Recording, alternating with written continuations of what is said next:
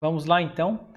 Uh, hoje a pergunta é: qual é a relação entre suporte e customer success? É uma pergunta muito comum realmente para esse mundo do CS.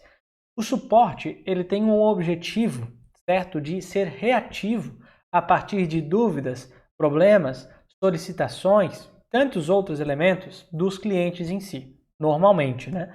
Então lembra, pensa que você está num supermercado, por exemplo, tem uma pessoa ali fazendo as coisas no supermercado com uma camisa posso ajudar? Ou seja, ela não vai proativamente ir lá te ajudar e perguntar como é que tá e o que, que falta na lista, mas se você precisar, ah, onde é que fica o leite desnatado aqui? A pessoa vai te levar normalmente, né, nos supermercados até o leite ali. Ela é reativa, ela sempre fica à espera realmente de uma solicitação, por exemplo. Então, são segmentos diferentes né, de forma mais específica. Então, o suporte, ele, vamos pensar como um jogo de futebol. Se a gente tem zagueiros, um goleiro, por exemplo, esse pessoal é o time do suporte, se a gente for comparar. Porque eles vão levar ataques, certo? Contra-ataques do outro time ali, solicitações, e eles têm que reagir. Eles têm que, quando surgir um ataque, eles têm que responder bem, eles têm que realmente prezar pela experiência desse cliente também, eles têm que conseguir resolver, na maioria das vezes, na medida do possível, esses chamados, esses tickets que a gente chama bastante ao longo do caminho.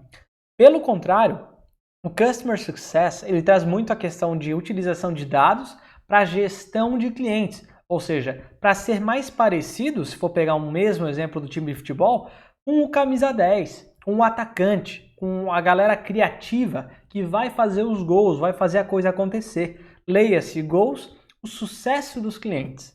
Tá? Então, os dois times são importantíssimos, mas não necessariamente você falar, pô, eu tenho suporte na minha empresa, isso não é customer success, porque a tendência é ser muito mais reativa ao longo do caminho.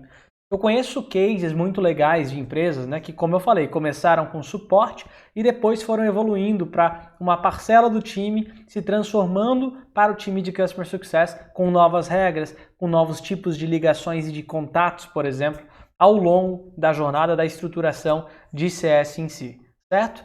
São dois times essenciais, são dois times cruciais. E muitas pessoas perguntam também: esses times devem ficar abaixo da mesma liderança, do mesmo guarda-chuva? Eu até respondo com um caso meu. Quando eu fui contratado na Movidesk para estruturar a área de Customer Success lá, eu lembro que o CEO me ligou assim: cara, uma pergunta e tal, a gente vai começar a trabalhar junto daqui a umas duas semanas, mas o suporte fica abaixo desse guarda-chuva também ou não?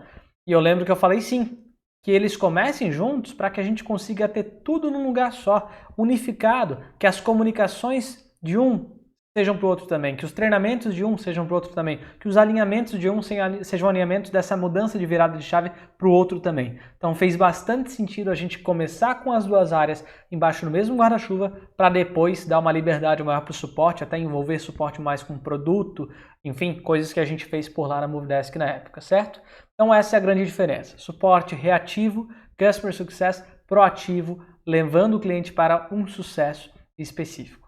Beleza, gente? Muito obrigado. Não esqueçam de curtir, compartilhar esse vídeo aqui. A gente vai ter, enfim, mais vídeos. Mande sua pergunta para o CS Lab. Um grande abraço, valeu!